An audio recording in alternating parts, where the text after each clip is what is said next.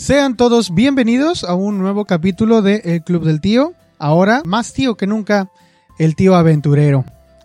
Eh, ¿Por qué decimos más tío que nunca? Hasta ahora habíamos estado transmitiendo o, subido capítulos que no eh, estaban grabados recientemente.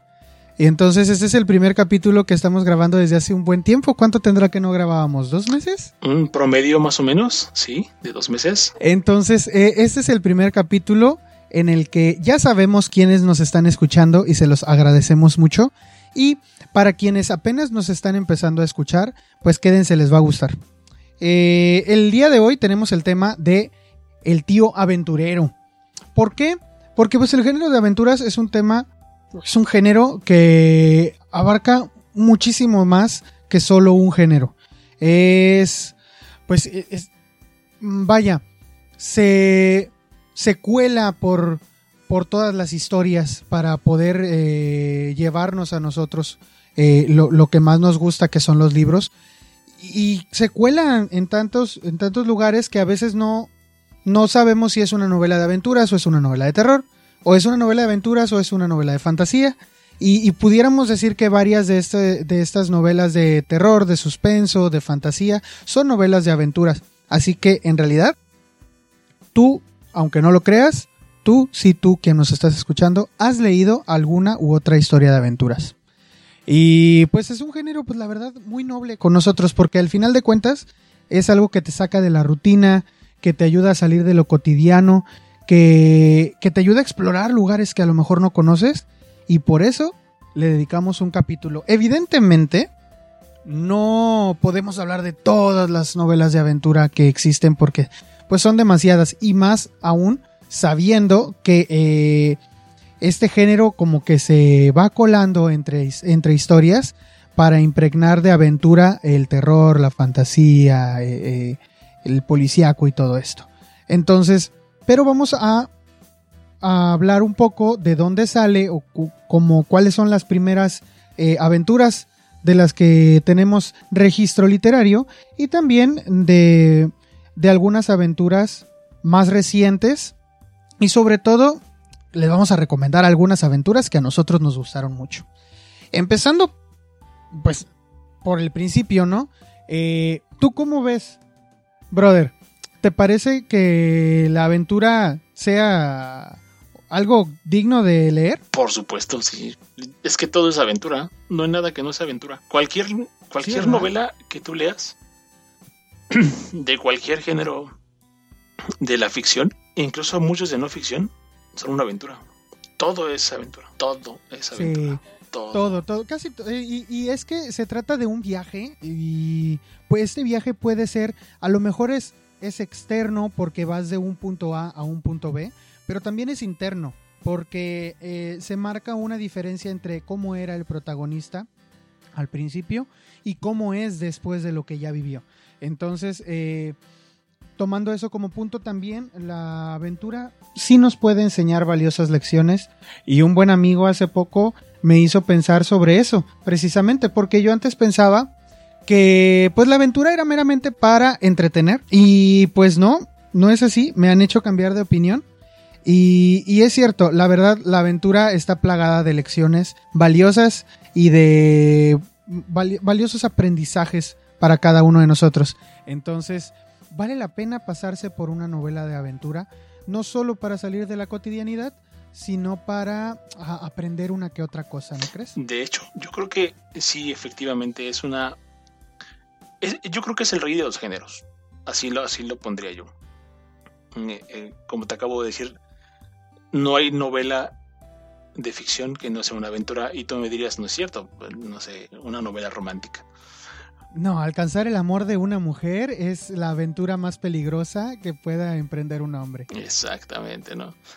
Mm, me he leído quizás tres, tres novelas románticas eh, algunos cuentos, eso sí me, los he leído bastantitos. Y todos, todos son una aventura, tanto en el objetivo de alcanzar eh, e, ese ideal, el amor, al final de cuentas, llámese por un hombre o por una mujer, o por lo que sea, es una aventura. Y después hay un trasfondo en donde está la aventura interna de los personajes, de cómo van cambiando, ¿no? Yo creo que un ejemplo bien claro de todo esto es Orgullo y Perjuicio de Jane Austen, que creo yo que es la, una de las mejores novelas jamás escritas.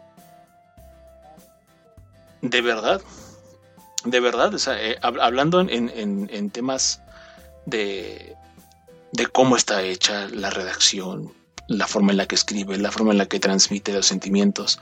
La verdad es que Jane Austen es, eh, era una, una maga de la pluma, excelsa, la verdad, no lo voy a negar. No es mi género, no es lo que me gusta leer, pero Jane Austen, la verdad es que se rifó. Hizo un excelente trabajo con, con Orgullo y Prejuicio. en algún momento, en algún momento tenemos que hacerle un capítulo eh, completo a Jane Austen. En realidad su obra no fue tan extensa y por ahí los tengo. De hecho, son, son seis libros los que ella escribió.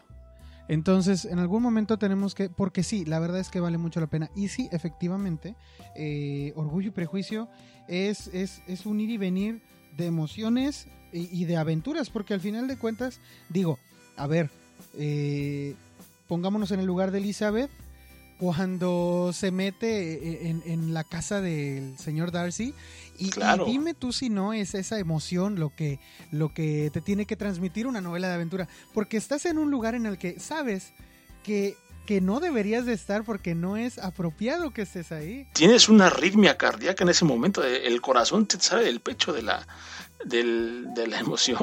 Y, estás viendo, estás viendo a esta niña tocar el piano junto con Elizabeth, porque todos, todos somos Elizabeth en ese momento, y estás viendo a, la hermana de Darcy tocar el piano, y el corazón te está palpite y palpite a mil, y te das cuenta de que llega Darcy, y, o sea, y eso precisamente es lo que hace una novela de aventura.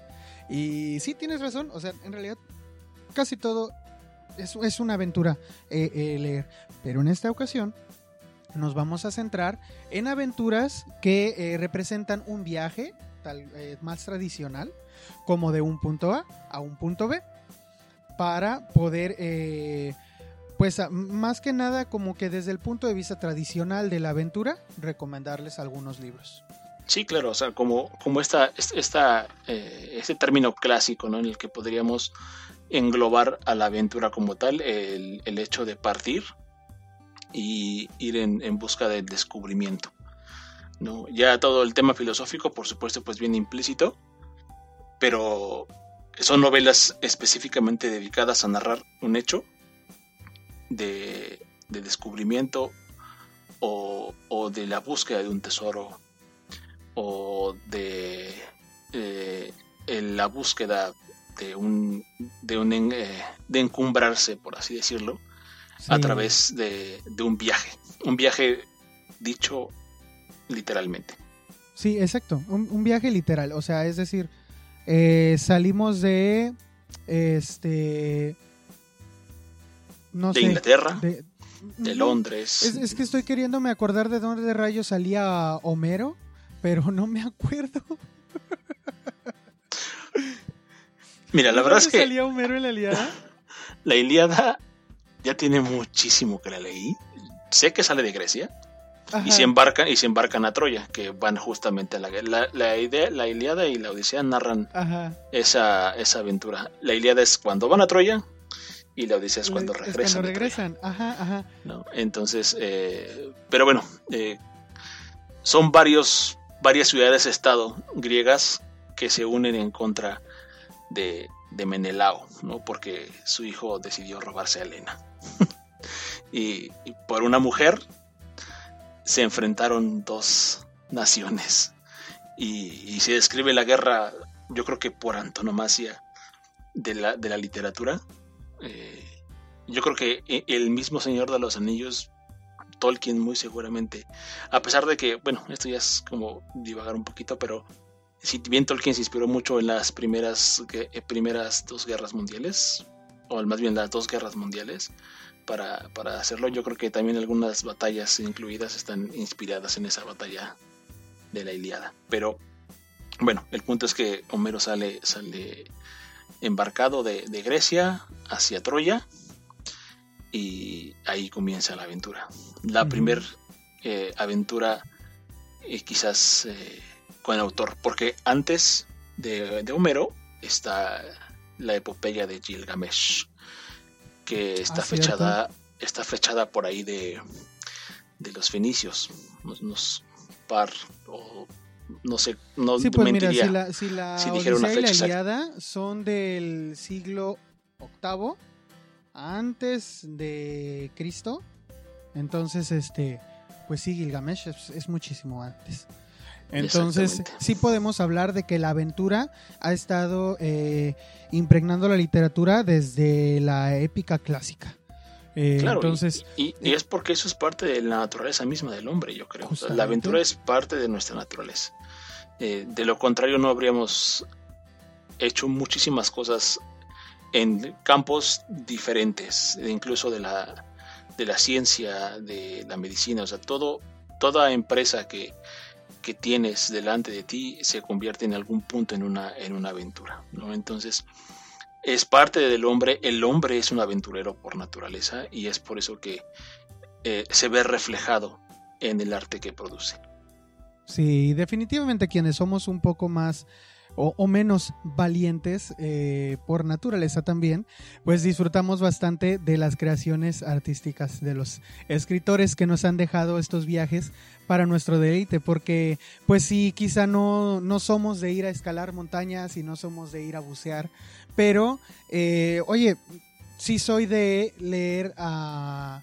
Julio Verne que me lleva en globo y, y, que me trae en un submarino. Entonces, creo que la literatura aventura nos permite vivir cosas que de otra manera no, viviríamos y por eso también es, importante leerla. Y es esto, esto de la, de la acción que, nos tiene como que al filo del, del, libro, ¿verdad? Nos tiene pegados, es, es lo que más nos atrae de la novela de aventura. Eso y pues los lugares que de otra manera no conoceríamos, pueden ser lugares tan exóticos como eh, debajo del mar o como en otro planeta. Entonces, eh, los libros de aventura brindan esa, esa posibilidad que pues muchos, muchos valoramos.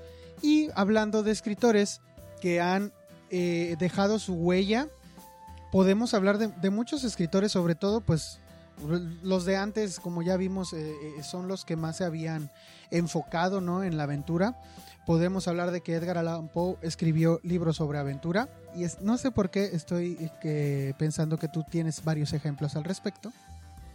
Pues eh, a lo mejor no muchos, pero digo, yo, por ejemplo, El Pozo y el Péndulo, a pesar de que es la historia de una persona que está encerrado en un, en un lugar y está a punto de morir, ya sea por caer al vacío o partido a la mitad por un péndulo, o quemado, incluso, eh, eh, está ahí porque es resultado de un viaje. Se fueron de viaje y esa persona acabó ahí. Y está esperando que lo rescaten eh, sus compañeros. Entonces yo creo que el pozo y el péndulo bien podría encajar en un cuento de aventuras. Pero yo creo que la, aventura más grande que haya narrado o que haya escrito Edgar Allan Poe es justamente la narración de Arthur Gordon Pym, que es este, esta travesía al Ártico y eh, el cómo se llega ya a los eh, horrores que tienen que enfrentar eh, y todo a través de una de, un cuento epistolar porque es un diario entonces yo creo que desde ahí podemos empezar a, hacer esta esta mezcla justamente de lo que decías ¿no? de que la aventura está ya sea sutil o abruptamente incrustada en todos los géneros de la literatura fantástica.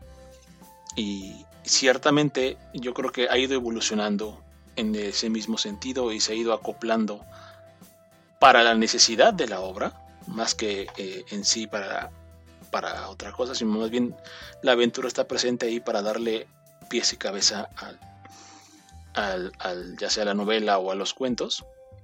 Y pues podríamos citar a cuánto autor se te venga a la cabeza. Lovecraft, por ejemplo, hizo sus, eh, eh, en las montañas de la locura, que directamente es una continuación de la narración de Arthur Gordon Pym, y que a su vez Julio Verne hizo también La Esfinge de los Hielos, que también es una continuación de la narración de Arthur Gordon Pym. Es, bien curiosa esa trilogía porque es como que un, un tributo al tributo. Eh, que, o sea, y, y si yo le tengo muchísimas ganas y creo que en algún momento, este, en cuanto la lea, vamos a dedicarle un capítulo a esa trilogía. Pero sí, sí es muy, este, es muy interesante ver cómo se describen esos hechos eh, o los resultados de, una aventura eh, por tres, o sea, pensado por tres personas diferentes.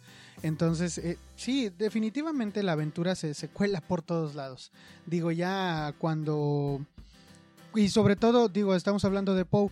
Poe escribe una aventura que inspira a otros dos escritores a continuarla. O sea, vemos el nivel o el grado al que la aventura nos, nos mueve. O hay otros escritores eh, que han escrito aventuras que son parte ya del imaginario cultural. Por ejemplo, Alejandro Dumas con los tres mosqueteros. Pero sobre todo, eh, y ya lo habíamos dicho tú y yo antes, el Conde de Montecristo, que es una novela que tiene de todo. Novelaza, novelaza. O sea, yo creo que de Alejandro Dumas es, mi favorita. Es, sí, definitivamente es mi favorita. Como dices, es una novela de caballería, es una novela de aventuras, es una novela de buscadores de tesoros, es una novela de venganza, es una novela de amor. Eh, es, eh, es magnífico. Es de verdad la mejor novela que yo al menos lo consideró así haya escrito Alejandro Dumas. Sí, yo, la verdad la disfruté muchísimo, la leí hace unos cinco años y aunque debo reconocer que hay detalles que tengo vagos ya, eh, definitivamente deja una marca cuando la lees, o sea, toda, toda en sí eh, abarca muchísimos aspectos o muchísimos, hay, hay varios eh, géneros literarios transcurriendo por esa obra y te atrapa, definitivamente te atrapa, es un novelo. Eh, podemos hablar de otros escritores, por ejemplo Julio Verne, a quien ya había mencionado antes, eh, que pues tiene toda una colección que se llama Viajes Extraordinarios, en donde pues conocemos eh, infinidad de lugares del planeta. Y ahora que estaba yo en bueno, yo estaba, ¿cómo se dice? Recluido. Sí, Ajá. En cuarentena. Eso, en cuarentena. Ahora que estaba yo en cuarentena por el asunto este del COVID, eh, eh, la verdad es que un par de novelas de Julio Verne me sacaron de un letargo que tenía y de un bloqueo lector horrible que estaba pasando. Por lo mismo, porque, porque son novelas que te sacan y que te, que te permiten salir de casa sin que salgas literalmente de ahí. Y eh, pues hay muchísimos escritores más que, que, que han digo, Mark Twain con eh, las aventuras de Huckleberry Finn o con Tom Sawyer, que pues también, o sea, han dejado su huella en el imaginario colectivo, todos ellos. Eh, Edgar Rice Burroughs, que escribió Tarzán y que además escribió una de las sagas que a mí más me gusta, que es la de John Carter. Eh, Tarzán, por lo menos, Tarzán está aquí en la Tierra y ha sido súper explotado por el cine, no hay necesidad de decir quién es Tarzán. Pero John Carter, John Carter está en Marte, ese vato ha visto cosas que nadie más puede ver y Edgar Rice Burroughs te lo regala eh, eh, en estos 10 libros que escribió y son magníficos. Entonces, la aventura nos permite hacer esto y yo creo que después de haber hecho este pequeño brevario sobre, sobre la aventura en, general y la literatura de aventura eh, antes, pudiéramos quizá comentar o un escritor de eh, este siglo, porque los escritores que ya comentamos son escritores del siglo XIX para atrás, pero un escritor actual eh, que escriba aventura. Pues mira, digo, antes de, mencionar al que tengo en la cabeza, yo quisiera hacer aquí una, acotación. Yo creo que la mayor parte, al menos eso lo digo desde mi experiencia, porque la verdad es que personalmente leo, leo muy poquita novela o cuento actual, salvo algunos contados y son de terror, los que, los que leo ahorita no tanto de aventura. eh, yo creo que el, gran boom de la, de la novela aventura, como el viaje al que nos estamos refiriendo, fue eh, por ahí del siglo XVIII, del siglo XIX, porque era cuando estaba toda esta, esta explosión de la revolución industrial y se pudo acceder a, máquinas que pudieran transportar a más personas. Estaba todo este tema de ir a explorar el Ártico, el Antártico. Eh, eh, hay, de hecho un libro de Dan Simmons que me gusta mucho, que se llama El Terror, que es una, una novela que narra justamente lo que le sucedió o lo que lo que le pudo haber pasado a una expedición al, terror, al, barco del terror. El barco del terror. Sí, ese, ese, libro está muy bueno. Tiene una adaptación, tiene una adaptación a la televisión que no sé si le hace justicia, pero eh, yo por eso lo conocí ese libro. Y sí, es muy bueno. es muy bueno ese libro, la verdad. Y, y aparte es un hecho de verdad, o sea, el terror existe y el terror lo encontraron por ahí, que estaban buscando justamente el paso del norte para poder ahorrarse los ingleses todo el trayecto que tenían que hacer para pasar prácticamente por toda Europa para llegar a Asia. Y ahora lo que querían hacer era pasar por el Polo Norte, por todo arriba de Groenlandia y pasar por encima de Canadá para llegar a China. ¿no? Entonces, eh, el libro habla de eso, de que van a, buscar ese paso y pues se quedan varados y pasan un montón de cosas que si les interesa, se las recomiendo. Lean el libro, es muy bueno, la verdad me gustó muchísimo. Y, bueno, pues ese, ese, sería como quizás uno de los que yo podría poner, pero eh, a lo que me refería era justamente eso, ¿no? De, de que en esa época en particular estaba esa, esa necesidad de conocer, todo en ese momento era un misterio. Se, abrió con, la revolución industrial, se abrió toda esta eh, eh, esa puerta a, las diferentes posibilidades de conocer. Ahora ya había forma de bucear, ya había forma de transportarse de un continente a otro. Eh, aún estaban explorándose las selvas de América todavía. No, obviamente no era un continente con la civilización europea, o, civilizado como lo conocemos. Ahora estamos hablando de los 1700, cuando eh, estaba todo este tema. Y pues incluso aún eh, Estados Unidos era, era colonia de, los británicos y estaban explorando las selvas los españoles de, de México, de Centroamérica y de Sudamérica.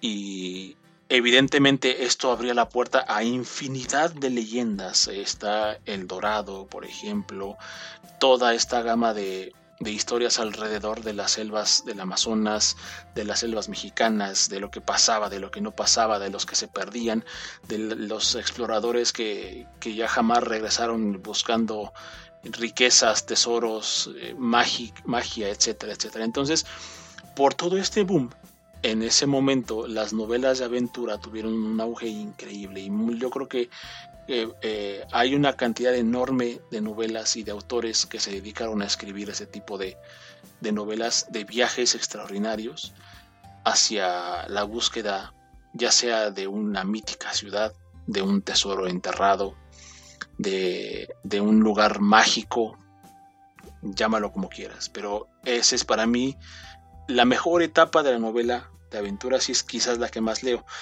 Ahora, quizás más por tema incidental, es que acabo leyendo novela de aventuras, como es el caso de John Langan, que es el autor que yo podría mencionar, que escribió un cuento o una novela que se llama El Pescador. Es una novela de terror, pero está involucrado mucho el tema de la aventura. Entonces es, es, es el cómo yo llego a la aventura de los autores de ahorita, de, de este tiempo. Sí, definitivamente tú a fuerzas tenías que llegar a la aventura por el terror.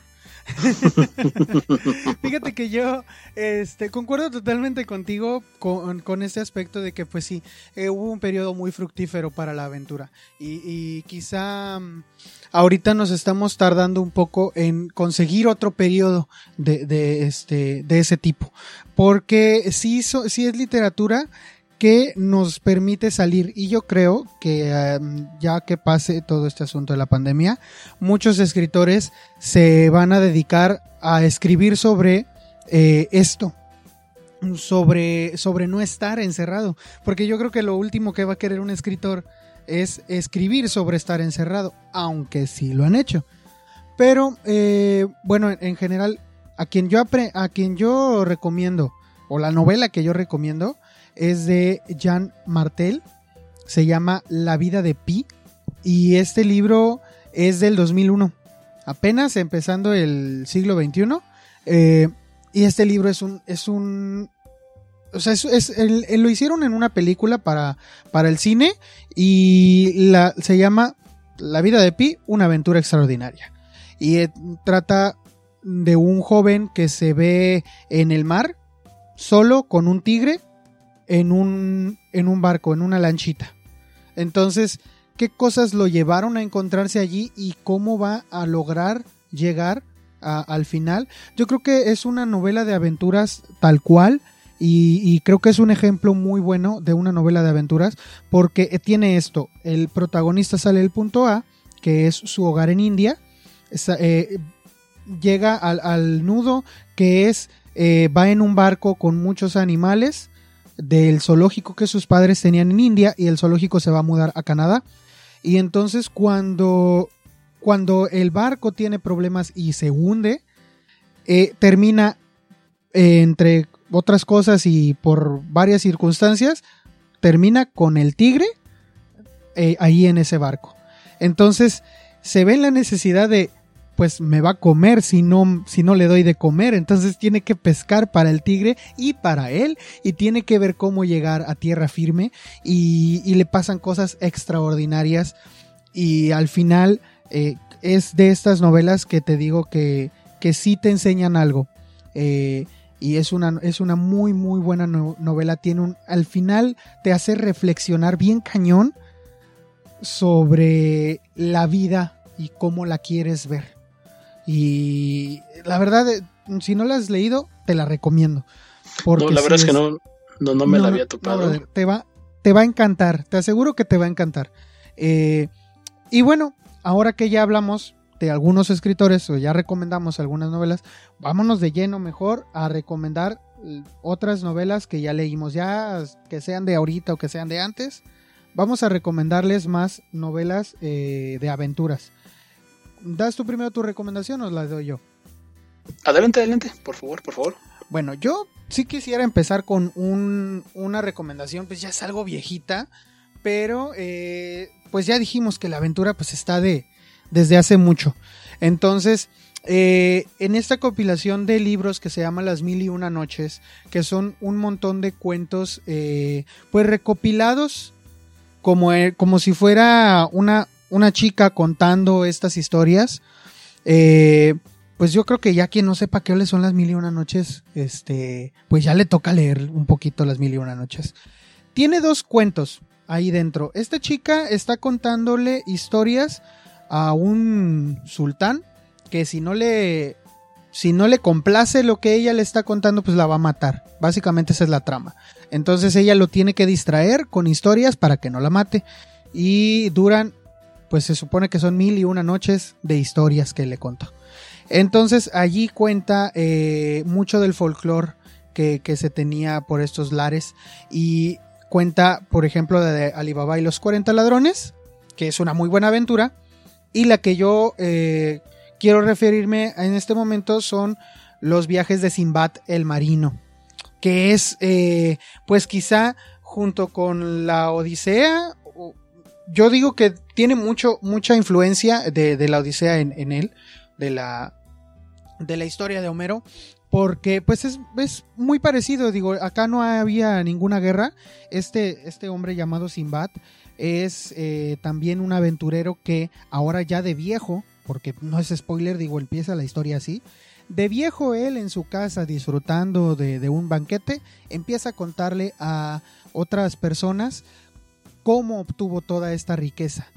Y em, él, él, era muy joven, les cuenta que él era muy joven y su padre murió, pero su padre le deja una cuantiosa fortuna y él empieza a despilfarrar y ya que la despilfarró, dice pues ya no tengo dinero, entonces ¿qué voy a hacer? Y se embarca eh, para obtener ganancias, para obtener dinero. Y va a viajar a, una, a, un lugar, pero no llega a ese lugar.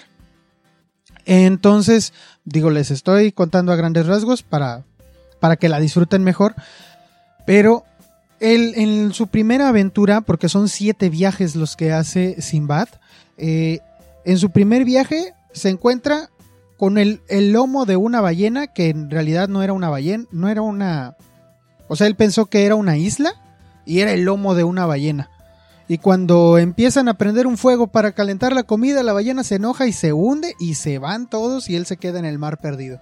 Entonces él tiene que encontrar la manera de regresar a casa, de encontrar tierra firme y eh, pues bueno, cuenta cómo regresa a su casa. El asunto con Simba del Marino es que como son historias tradicionales no deja de tener enseñanzas y tiene eh, algunas este, eh, lecciones importantes. La única lección que yo creo que Simbad no aprendió es, oye, ya conténtate con lo que tienes.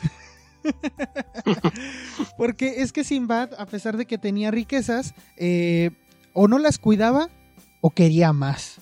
Entonces siempre iba en busca de más riquezas y se volvía a embarcar y, y, le pasaban muchísimas cosas en sus viajes y entonces Simbad tenía que sortear. Se encontró con demonios, se encontró con con otras personas que lo querían matar, se encontró solo en el mar, eh, subido solamente en un barril para mantenerse a flote.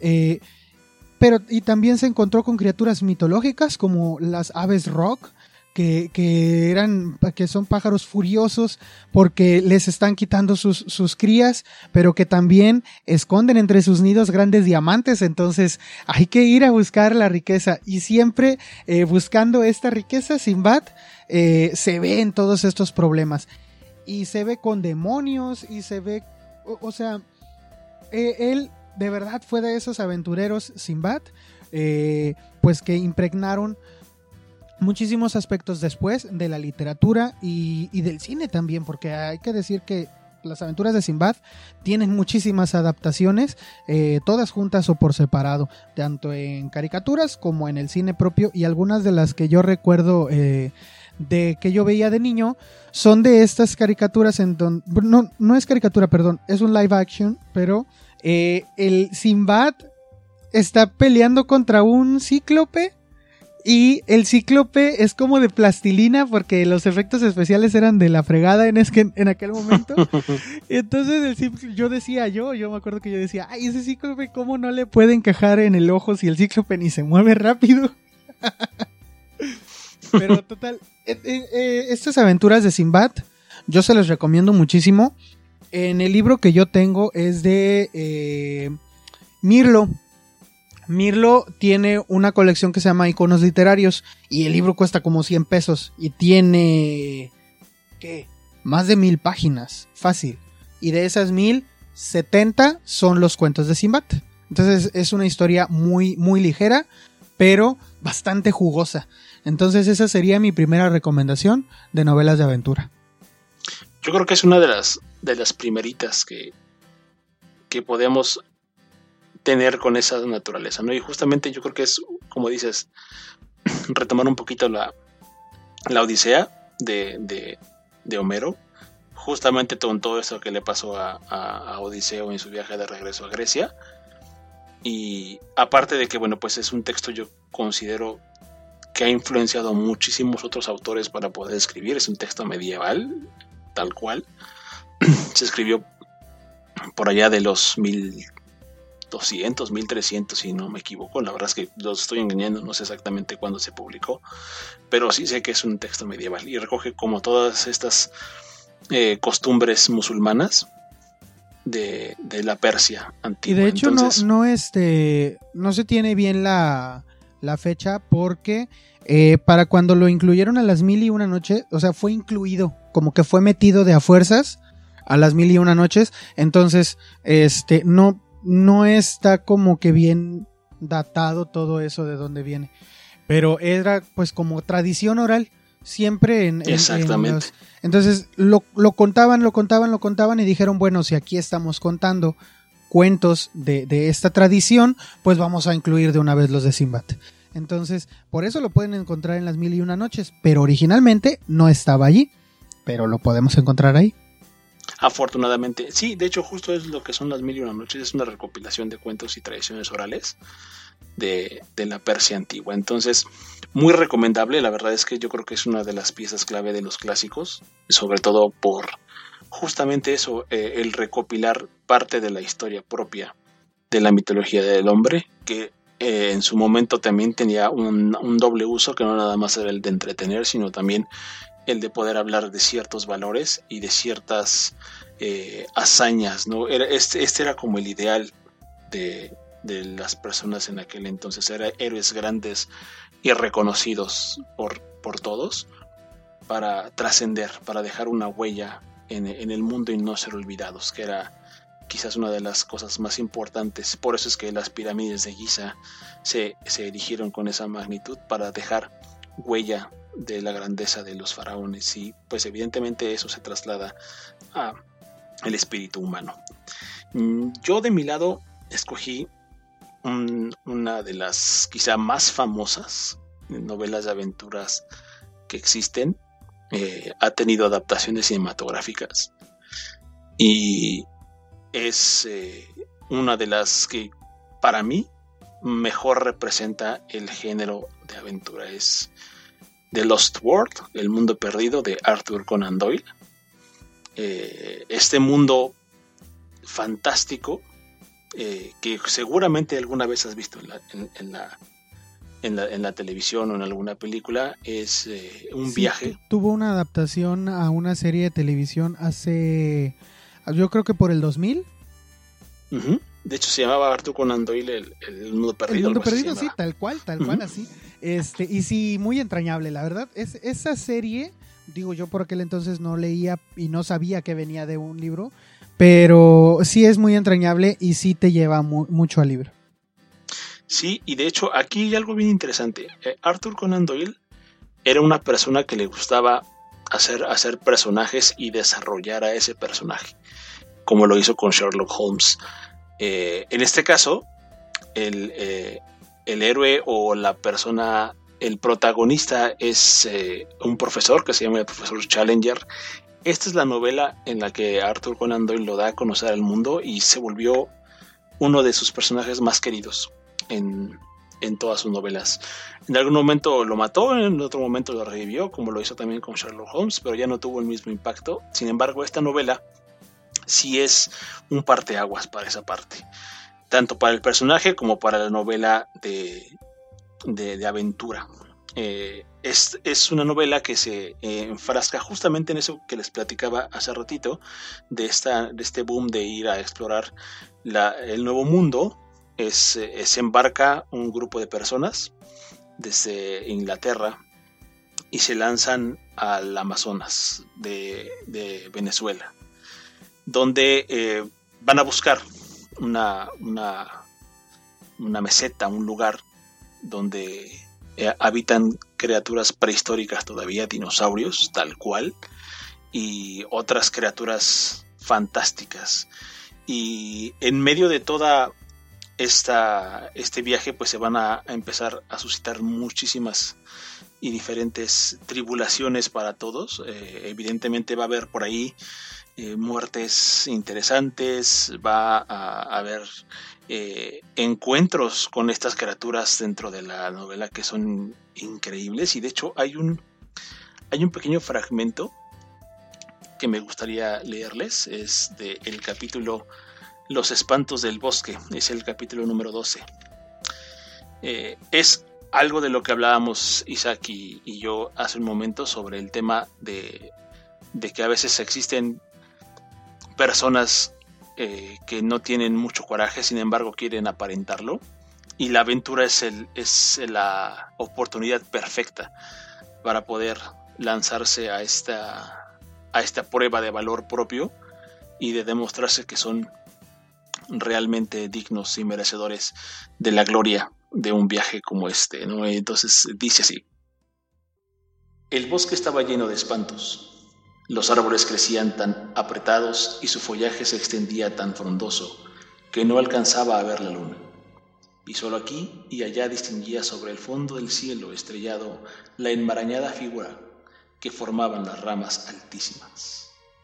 A medida que mis ojos se fueron adaptando a la oscuridad, percibieron distintos grados de sombra entre los árboles. Algunos de estos eran apenas visibles, en tanto que aquí y allá se veían retazos de oscuridad, negros como el carbón, que producían la impresión de bocas cavernas, y de los que yo me apartaba horrorizado. Me vino el recuerdo, el alarido de desesperación del iguanodonte, sometido a tortura, aquel grito espantoso que había levantado ecos entre los bosques. Recordando también la rápida visión que tuve a la luz de la rama encendida del Lord John, de un hocico, hinchado, averrugado, babeante de sangre. En ese mismo instante me hallaba yo dentro del campo de caza de aquel monstruo. Me detuve, saqué el cartucho de mi bolsillo y fui a meterlo en la remarca. Al tocar la placa, me dio un vuelco el corazón. Había cogido la escopeta y no el rifle.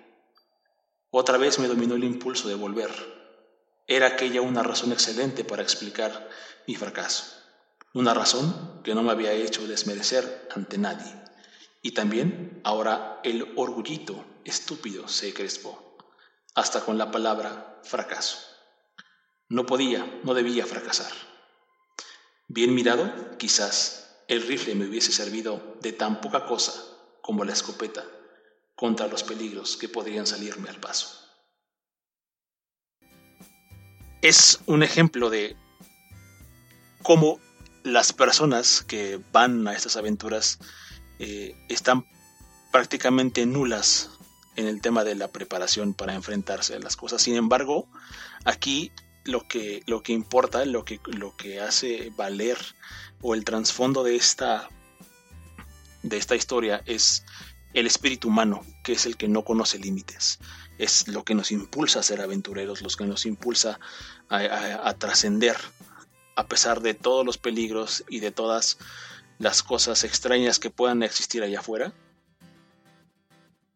y lograr dejar nuestra marca eh, a través del tiempo en la humanidad. Eh, y yo creo que El Mundo Perdido es una de esas novelas cruciales. Yo creo que todos deberíamos leer El Mundo Perdido, no tanto porque quizás haya un tratado filosófico muy grande, que yo pienso que sí lo tiene, pero es una novela que retrata ese ímpetu de la humanidad por buscar cosas nuevas, por, por alcanzar nuevos horizontes, por ir más allá de las propias capacidades que se dice que tiene y descubrir todas estas maravillas que yacen ocultas, eh, enterradas en lo ignoto y volverlas a la luz. Ese, es, quizás uno de los de de las cosas que más me gustan cuando yo leo esta, esta novela en particular. Eh, se publicó en 1912, hay un montón de, de, ediciones desperdigadas por ahí. Eh, no es para nada difícil conseguirla. Yo la tengo en una, en una edición de Aguilar, de estos libros chiquitos de bolsillo, que justamente se titula eh, Conan Doyle, novelas de aventura. Son las novelas que él escribió respecto de, de este tema en particular y pues evidentemente abren, abren con esta, ¿no? Y, yo creo que también muchos, si no lo han leído, se van a encariñar muchísimo con, con el profesor Challenger. Es un, es un personaje entrañable, de verdad. Yo se lo recomiendo muchísimo. Ojalá tengan la oportunidad de conseguirlo y de leerlo. Lo van a disfrutar un montón. Sí, a, mí me gustó mucho y yo recuerdo ese, esa historia como que con ojos de niño. Porque te digo, yo llegué allí por la serie de televisión y eh, sí era un... O sea, digo, de niño te gustan los dinosaurios, definitivamente. Entonces, eh, leer otra vez eso como que sí te, me remonta a la infancia. Entonces yo le tengo un especial cariño a esa historia, precisamente por eso, porque la veo desde ese lado. Pero eh, en definitiva existe un, una, cuestión filosófica allí y eh, pues digna de mencionar quizá después que podamos eh, ahondar un poco más en la obra de, el señor Sir Arthur Conan Doyle. Eh, bueno, yo mi, segunda y sería pues mi última recomendación es algo un poco también como para pues es que no quiero, no quiero encasillar porque a mí no me gusta. Sí hay una literatura que le llamamos juvenil, pero en realidad, pues si no tenemos mucho prejuicio, lo puede leer quien quiera. Y es un, y no, no quiere decir que sea literatura mala, también. Eh, en esta ocasión quiero recomendarles Oscuridad Blanca de Geraldine McGrogan. Ya había mencionado por ahí en un podcast anterior a este libro, pero ahora voy a hablarles un poco más al respecto. En, este libro vamos a conocer a una, una chica que tiene, pues es, es una adolescente. Entonces ella tiene muchos deseos de ir a, a la Antártida y quiere ir porque pues es un lugar que ella ha leído mucho sobre él, ha leído mucho sobre exploradores que van, que van allá y de hecho su amigo imaginario, porque tiene un amigo imaginario, eh, pues es Titus Oates, que es un explorador que al final de cuentas eh, perdió la vida congelado. Entonces eh, revive en la imaginación de ella para ayudarla con sus problemas en la escuela y para hacerla pasar pues con más este gloria que pena las cosas que están ocurriendo en casa, porque ella, eh, si su papá, por ejemplo, falleció, eh, tiene una situación en donde, pues aunque ella tiene dinero, bueno, no ella, ¿verdad? Sino su, familia tiene dinero, en realidad se están quedando sin él. Y de pronto todos sus anhelos se cumplen gracias a que eh, su tío, ella lo llama tío, en realidad es como el mejor amigo del que fue su papá, eh, eh, eh, el, señor la lleva de vacaciones a un viaje a la Antártida. Y entonces ella va a ir a explorar ese lugar y por fin va a conocer los pingüinos y va a conocer la nieve y va a conocer la, o sea, todo lo que ella siempre quiso ver. No sé qué rayos le llamaba la atención de, de esta, de lo que termina siendo esta oscuridad blanca, porque ella misma lo expresa así. Ella quería mucho ir a ese lugar, pero de pronto por una serie de, situaciones se encuentra en peligro en ese viaje y es viene ese giro por donde menos te lo esperas y entonces ella dice es que estoy encerrada porque pues no me puedo ir de aquí. Y aquí no hay otra cosa más que blanco entonces es como si estuvieras a oscuras porque para donde voltees es blanco. Y, de allí el nombre del libro, Oscuridad Blanca. Y bueno, el tío eh, le, comenta después a ella que él quiere hacer un descubrimiento científico en este lugar y eh, em, también es muy curioso ver qué descubrimiento es ese que el tío quiere hacer y eh, cuáles son las consecuencias del viaje.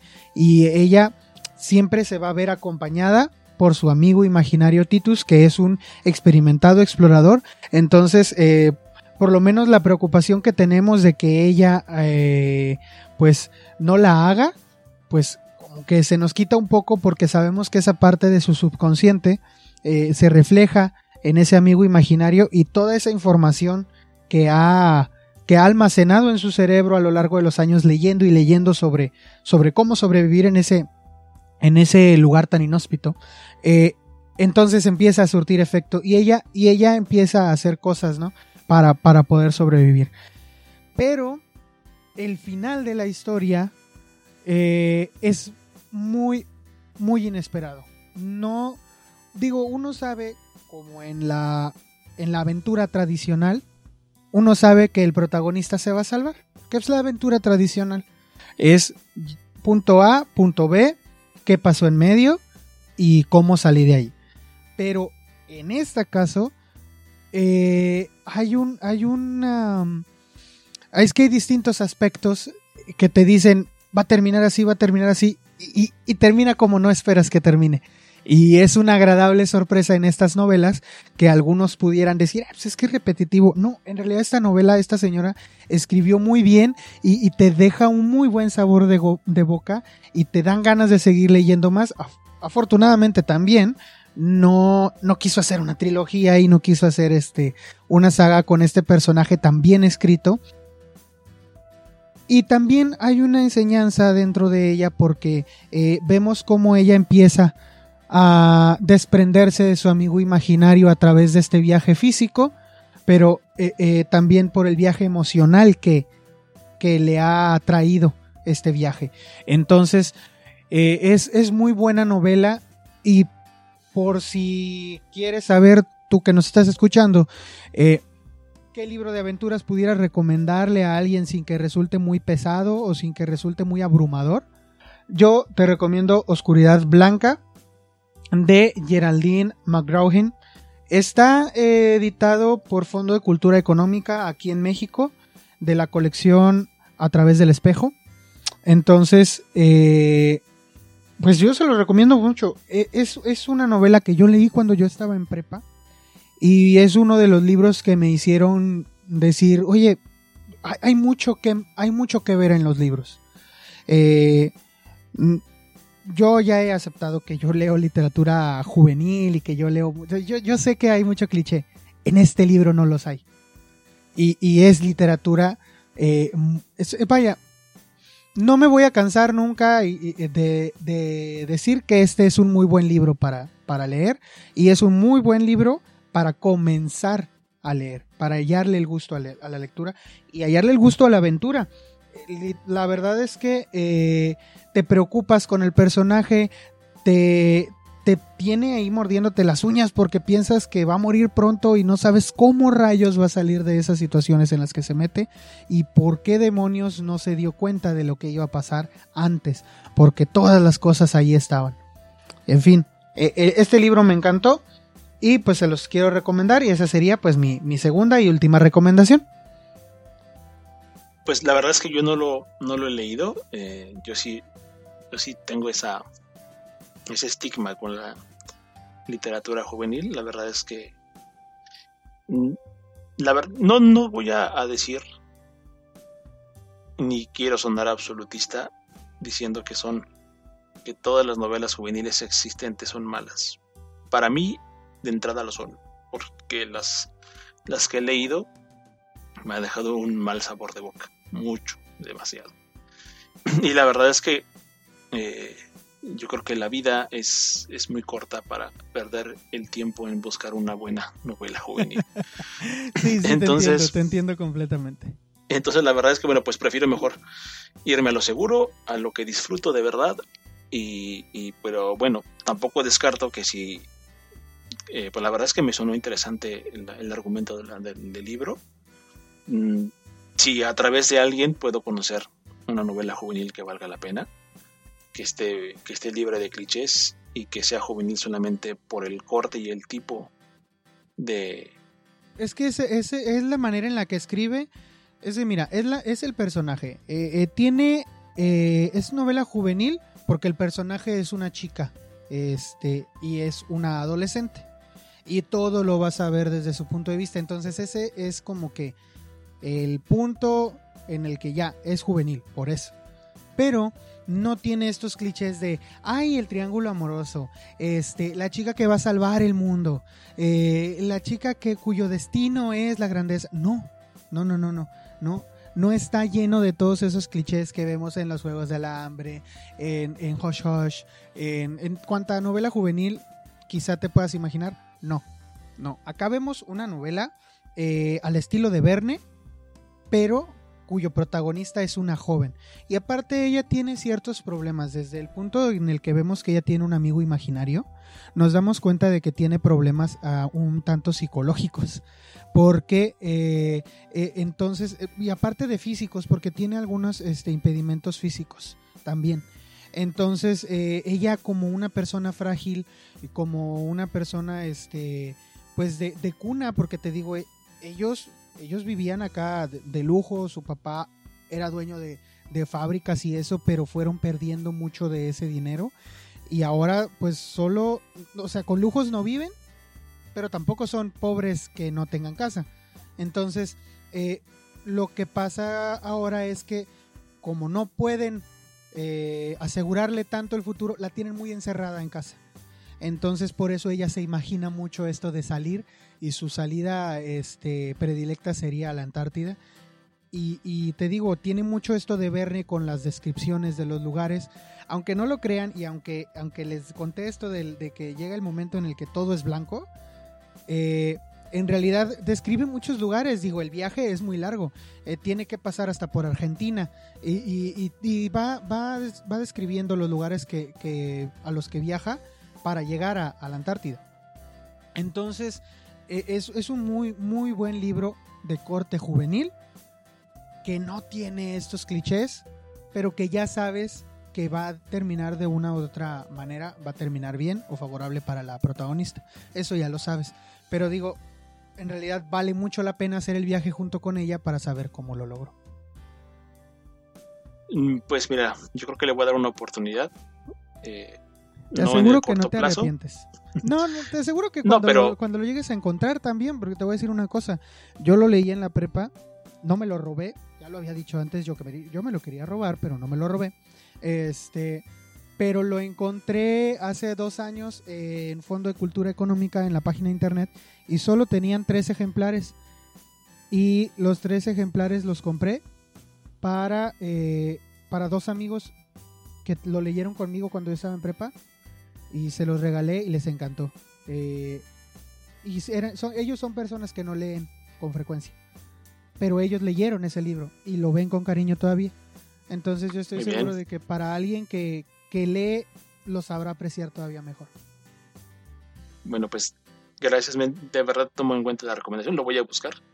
Si tengo la suerte de topármelo, pues me, lo adjudico, lo leo y te doy mi opinión.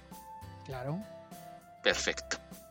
Pues eh, ahora yo quisiera introducir la siguiente recomendación con seguro los que ya lo leyeron van a identificar de qué libro estoy hablando.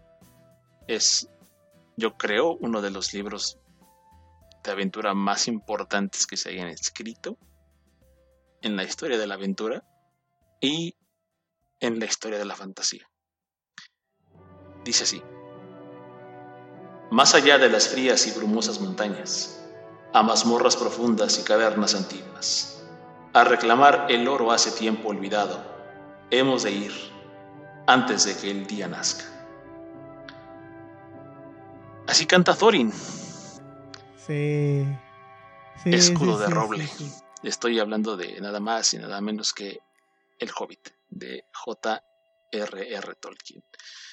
Eh, probablemente, probablemente esta, esta, esta, no, sea, no sea una recomendación propiamente dicho, porque yo creo que gracias a Peter Jackson, todo el mundo, eh, si bien no ha leído los libros, por lo menos sabe que existe una historia llamada El Hobbit, y otra llamada El Señor de los Anillos. Y que muy probablemente a lo mejor también sepan que las escribió Tolkien. Pero quise meterlo acá porque yo creo que esa es la historia de aventuras que engloba todo lo que yo considero importante y que también demuestra que lo que dije sobre eh, que el espíritu aventurero es parte de la naturaleza humana es verdad. ¿no? Es un cuento para niños Tolkien lo escribió para sus hijos.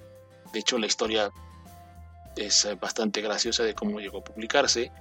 Eh, el editor le dijo, pues a ver, dame tu manuscrito, se lo voy a dar a mi hijo, que lo lea, y si le gusta a mi hijo, lo publicamos.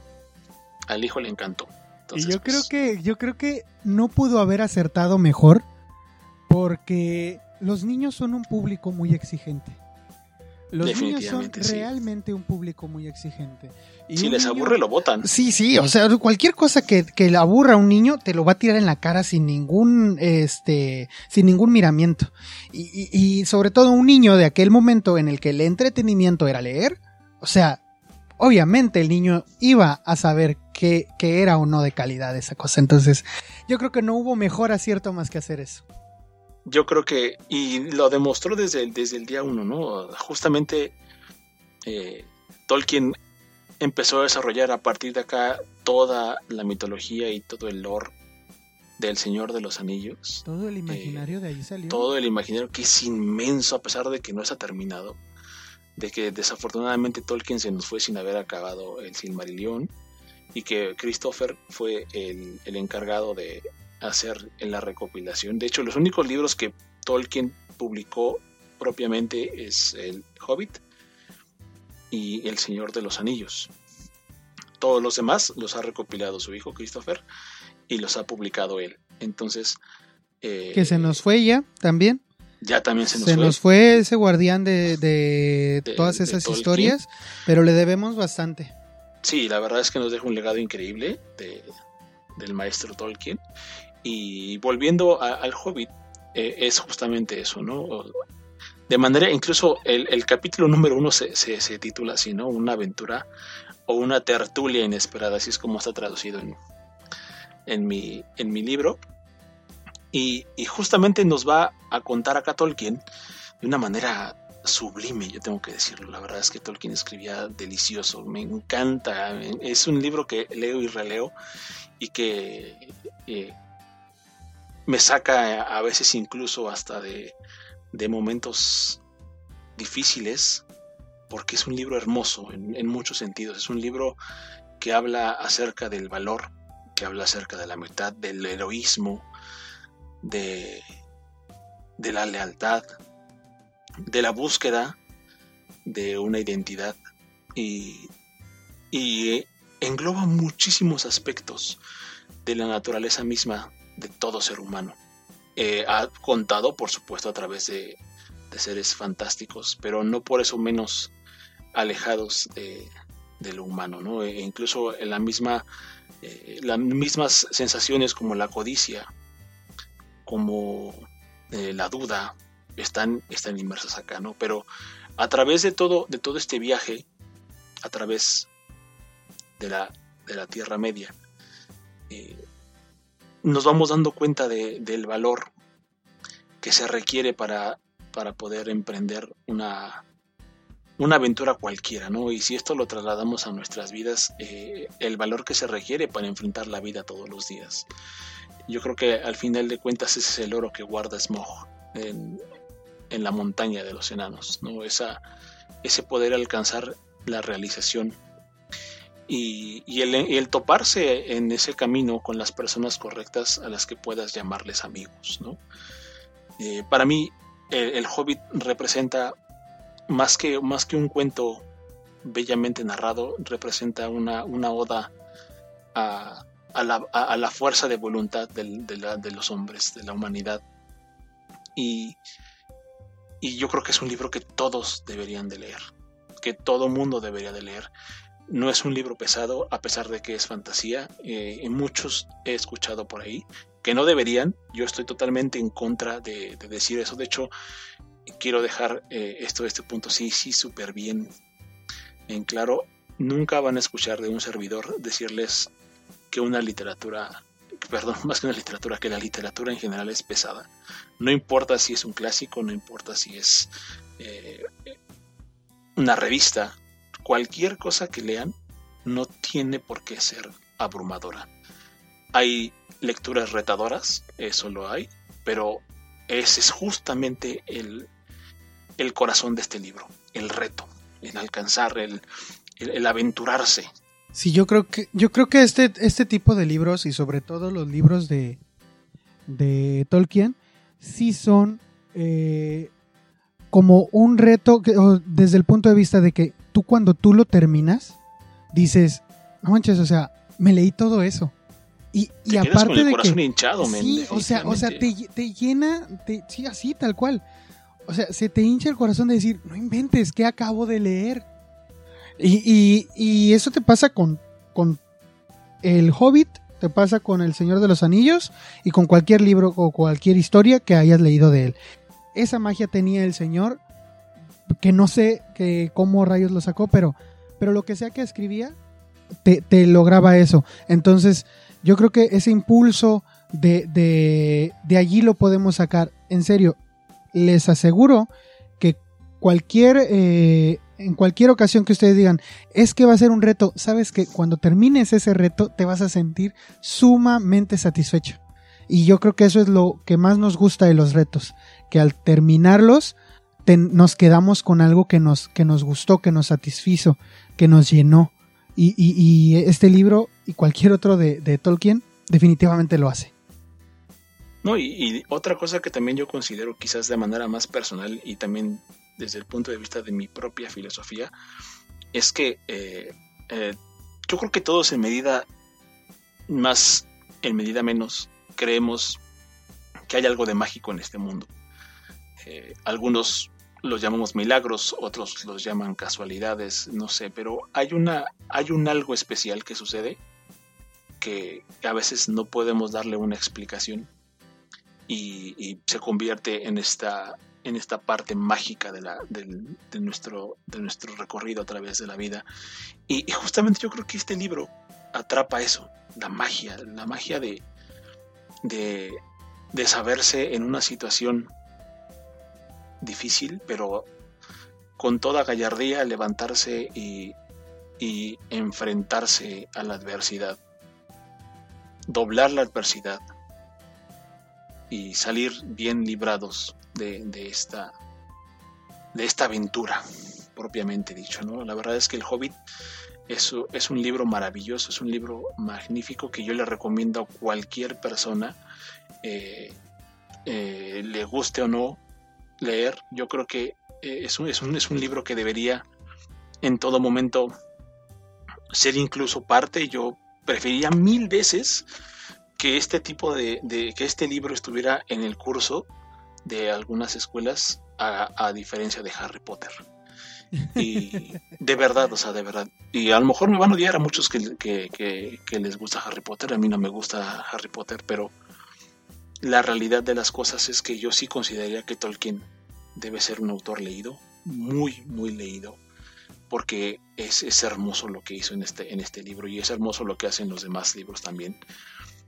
Y es una, es una aventura que, que te transporta, que esa es, es, justamente otra de las cosas importantes de este libro, que de verdad te pone en los zapatos de los, de los protagonistas, de, de los enanos, de Bilbo, de, Gandalf, incluso de la forma en la, que, en la que los personajes están construidos. Ah, hay, hay, una parte en particular que a mí me gusta me ha quedado grabada. A lo mejor es una bobada para muchos allá, pero para mí se me hace algo bien sustancial. ¿no? Es como un niño respondiéndote, o sea, con esa naturalidad. Eh, hay, un, hay un personaje que se llama Beor. Beor es, es clave en el libro, es un personajazo. Eh, esa parte es extremadamente poderoso. Pero bueno, el Bilbo le pregunta a Beorn, oye, ¿por, qué eso que está ahí se llama Carroca? Y Beorn le responda, pues porque Carroca es el nombre que le he dado. Así de sencillo. A lo mejor es una, es una tontería. Y a lo mejor es algo, pero yo creo que esa es, esa, es la naturalidad con la que el mundo es. Eh, a veces no hay no hay que complicarse para poder disfrutar de las cosas. Sí. Y, este libro es eso, es, es, un disfrute total, de verdad, se lo recomiendo muchísimo. Eh, van a disfrutar todo en el libro, las batallas, eh, eh, el, vértigo, las, esa, esa, sensación de, de verse acorralado por un montón de uragos, de, de goblins. ¿Sabes qué disfruto yo mucho de, esta y de las historias de Tolkien? La comida. O sea, cuando, cuando ellos se dan un banquete, te da hambre. O sea, te describe, te describe toda la comida con tan, tan hermoso detalle que terminas con hambre y terminas bien antojado de ese pavo que se estaban comiendo, de las manzanas, de lo, de lo que sea que estuvieran comiendo terminas, terminas antojado.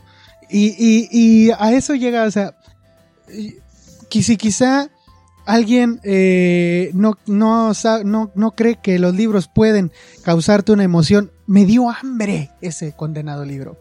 Eh, cuando, habla de, cuando habla de comida, siempre me dan hambre los libros de Tolkien. Y, y yo creo que es, eh, es el punto en el que yo digo, sí, sí lo logró. sí lo logró. No, definitivamente, sí, digo, basta, basta, basta, con, con, la fama que tiene el libro para poder hablar de, la magnitud, de la importancia de esta obra. Y, la verdad es que es, un libro que definitivamente tiene que estar en el haber de cualquier persona que le guste leer. Eh, no, no, no, es, no, es, no es un libro complicado para nada.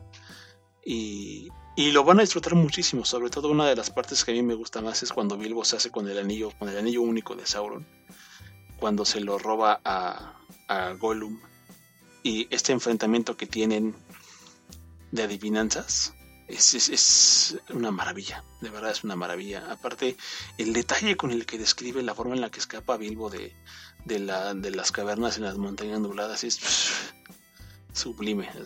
de verdad, de verdad, yo estoy hablando ya como fanboy, lo tengo que decir, pero... Pero de verdad es un librazo, por favor, no dejen de leerlo, de verdad. Eh, si no les gusta, pueden, son libres de eh, decirme cuánta maldición quieran hacerlo, pero yo creo que si lo leen, les va a encantar. Es un libro, aparte, súper cortito.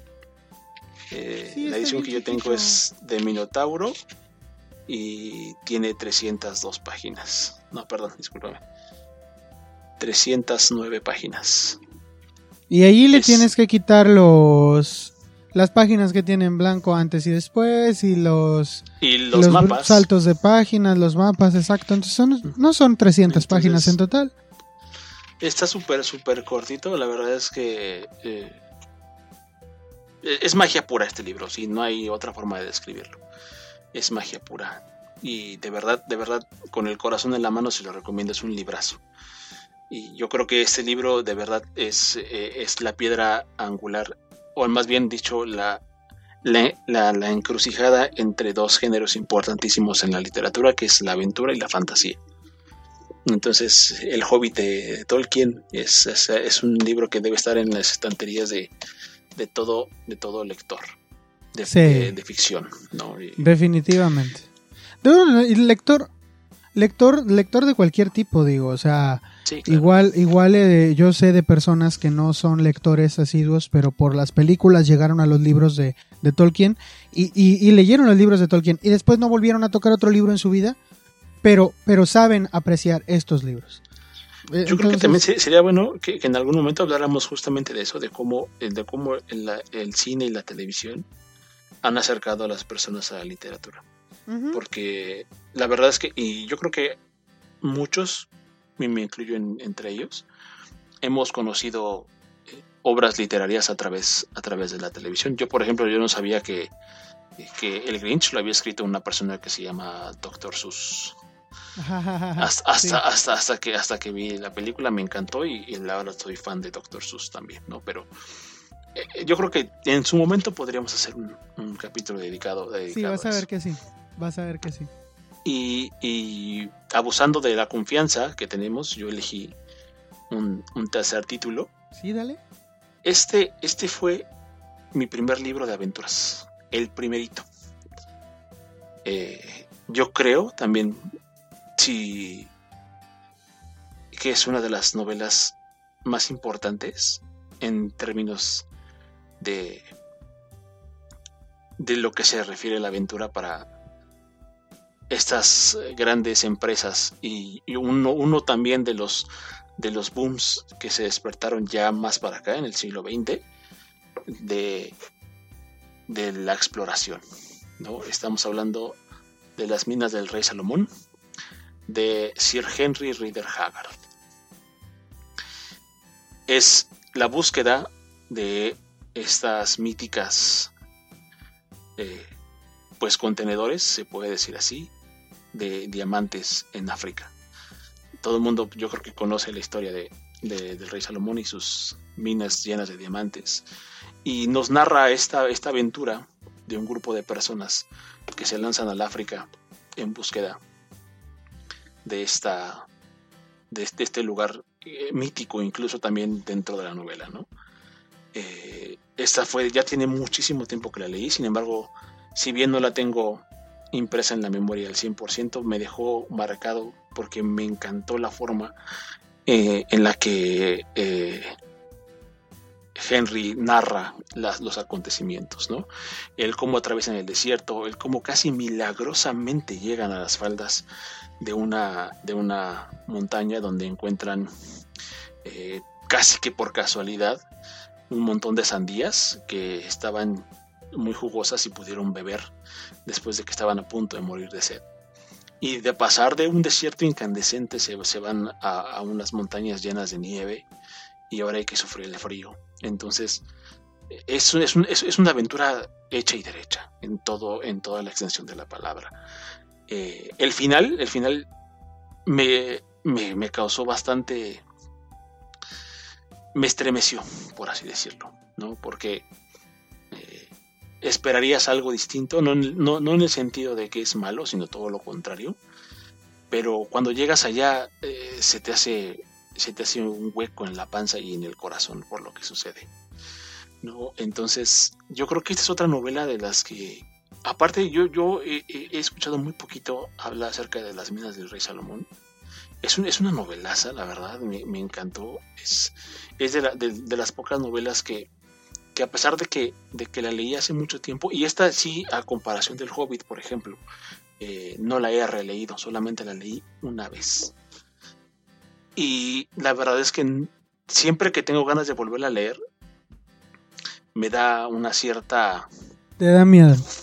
Más que miedo, me da como, como nostalgia, como decir, es que no, no quiero... No quieres cambiar el, recuerdo que tienes de ella. No quiero, sí, no, quiero verlo con, con, ojos diferentes. O sea, me gustó tanto en su momento, cuando la leí, que, que quiero conservar esos, pues, esos pocos recuerdos que tengo ya del, de lo que pasó, que a lo mejor son, son pocos, pero son muy importantes.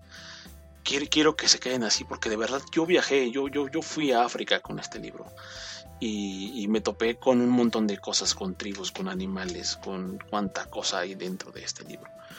Y, quiero esa, esa, esa, esa, esa imagen aún, Quizás en algún momento me atreva a releerla, pero cada que lo intento me pasa lo mismo. Quiero empezar y de nuevo digo, no, no, me quiero quedar con eso que, tuve. Pero de verdad la recomiendo muchísimo. Leanla. Eh, igual es, un, es una novela que seguramente tiene muchísimas ediciones. La mía es una, es una, pues, eh, digamos, más o menos, no es la gran edición, eh, pero cumple con su objetivo. De hecho, tiene en la portada de la adaptación cinematográfica que le hicieron en su momento de una colección que se llama eh, Las grandes novelas de aventuras. Es el número 73 de Orbis Libro. Eh, es una novelaza, la verdad, y yo creo que es una de las novelas de aventuras que está dentro del Salón de la Fama junto con las que les acabo de nombrar, como El Mundo Perdido, como El Hobbit, incluso hasta como Moby Dick, ¿no? que a pesar de que a mucha gente no le gusta Moby Dick, para mí también es una gran aventura y es un gran eh, libro que busca no nada más a, a, una ballena blanca, sino en el interior del, ser humano mismo, pero ya en su momento hablaré más a fondo de, de Moby Dick. Sí, yo creo que Moby Dick es una de estas historias que te están contando lo que pasa afuera porque no no hay otra forma de expresar lo que está pasando adentro. Entonces, eh, sí creo que Moby Dick es una gran aventura, y, pero la aventura en realidad se vive, se vive en el interior, no, no, no con lo que está pasando afuera. Y sí, definitivamente deberíamos de, dedicarle un capítulo, ya verás que sí. Perfecto, bueno, pues aquí están mis, mis recomendaciones. De verdad me gustaría que, las pudieran leer y, que, y que se den cuenta que la novela de aventura no es no es un, no es un mero pasatiempo, ¿no? sino que de verdad contiene, contiene una filosofía bastante interesante y que incluso ustedes mismos, ya poniéndose en los zapatos de los aventureros, podrían preguntarse qué, qué, harían ustedes en una situación así. ¿Tendrían el temple de, continuar? ¿Serían capaces de dejar morir a, a, su amigo entrañable a manos de una bestia feroz por, por conseguir el tesoro al final del camino? ¿Se sentirían recompensados cuando se den cuenta que el tesoro no es lo que esperaban. Yo creo que eh, es, es, una respuesta que solo ustedes se pueden responder. Pero léanlo, la verdad, es, un, es una. Eh, es, un, es un género muy, muy actual.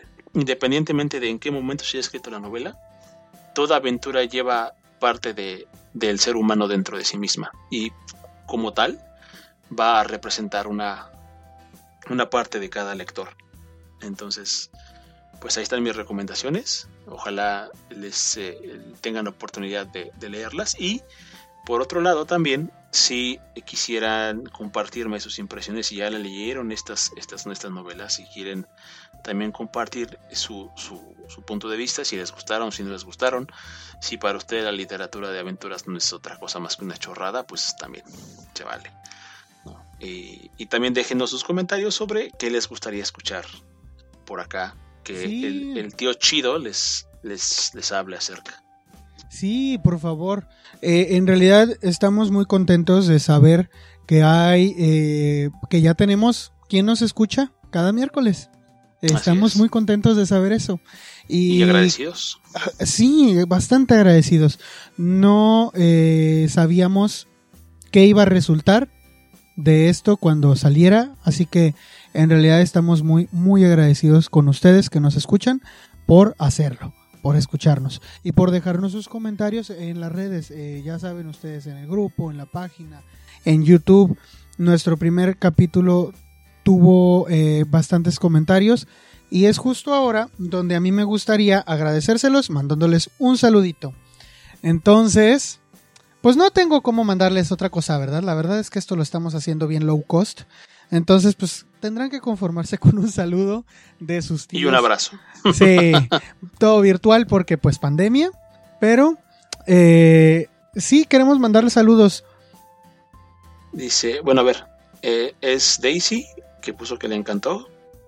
Juan Charlie, que puso súper interesantes. Concuerdo con en que los libros transmiten más que su adaptación a la película, principalmente por la idea original y el concepto de transmitir en el libro.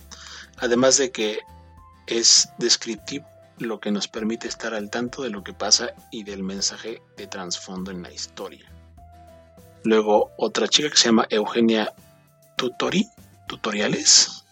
Ah, sí, es Eugenia. Eugenia la conocemos en Facebook. Este, Eugenia está en el grupo de amantes de la lectura y tiene también su propio grupo que se llama Entre Libros. Este, y Eugenia nos dejó sus comentarios, de hecho nos, ha estado comentando. Le gustan mucho las fotos que tú subes a Facebook. En la última foto, sí, en la última foto que subiste de este libro sobre vampiros, ella fue quien te mm. comentó. Ah, pues es ella, es ella, Eugenia Ajá, es ella. Ajá. Este, y yo le quiero mandar saludos a Vera Bertis. A Vera también la conocemos ahí en Facebook por Cintia el grupo. Arzola. ¿La conoces también de ahí del grupo? A Cintia no la ubico, pero quiero pensar que es una de las personas que ha llegado por eh, recomendación al, podcast. Pero Cintia, si nos estás escuchando, de verdad, muchas gracias por tus palabras.